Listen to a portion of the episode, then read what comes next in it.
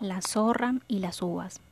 Primero debería contarte esa pequeña historia del Talmud sobre la zorra que codició desde una loma distante unas muy bellas y suculentas uvas que vio en un viñedo rodeado de un alto muro.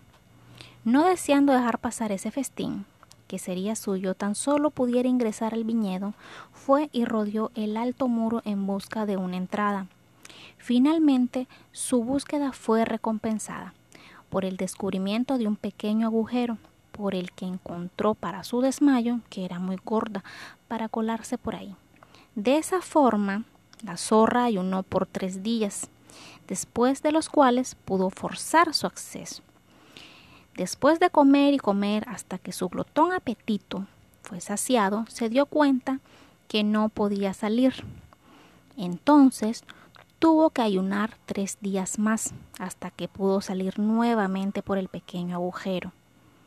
Dice el Talmud sobre el asunto de la codicia, desnudo el hombre entra en el mundo y desnudo se va.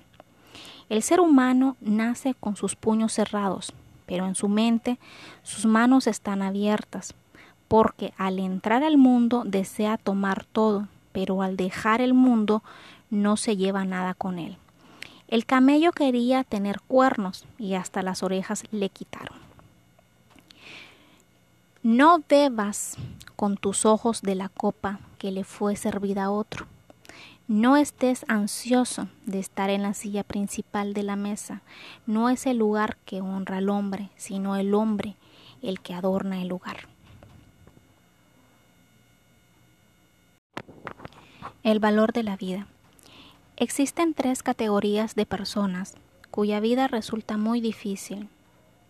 Aquel que debe comer en la mesa de su prójimo, aquel que es dirigido por su mujer y aquel cuyo cuerpo está invadido por el dolor. Confortar. No es fácil confortar a aquellos que sufren. Cuando Rabillo Hanán, que había perdido diez hijos, encontraba a alguien que había sufrido una pérdida, le mostraba un pequeño diente de su hijo menor.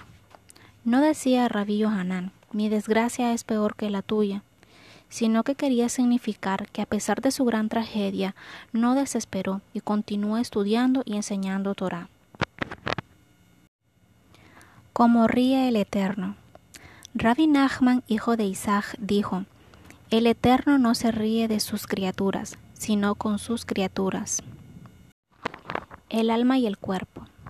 El emperador Antonino le dijo una vez a Rabí Yehudá, el alma y el cuerpo se pueden liberar de los castigos en el otro mundo por los pecados que el ser humano comete. ¿De qué manera? El cuerpo puede decir, el alma pecó. ¿Qué puedo hacer sin alma? Valga como ejemplo que desde que el alma me abandonó estoy en el sepulcro, solo como una piedra. El alma puede decir, el cuerpo pecó. Se puede ver que desde que dejé el cuerpo, vuelo libremente como un pájaro limpio de pecados. Te responderé con un ejemplo, dijo Rabí. Un rey tenía un hermoso viñedo, en el que había frutos apetitosos. Colocó allí dos guardias, uno era rengo y el otro era ciego. Entonces el primero le dijo al segundo, Veo que hay hermosos frutos, déjame subir sobre tus espaldas y así podremos allegarnos y comerlos. Y así lo hicieron. Un tiempo después vino el rey y preguntó, ¿Dónde están los hermosos frutos? Entonces el ciego dijo, Yo soy ciego y no puedo ver. Y el rengo dijo, Soy rengo, así que de ninguna manera podría arrancar los frutos.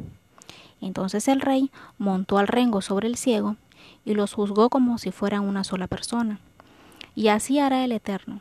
Hará entrar el alma en el cuerpo muerto y los juzgará conjuntamente.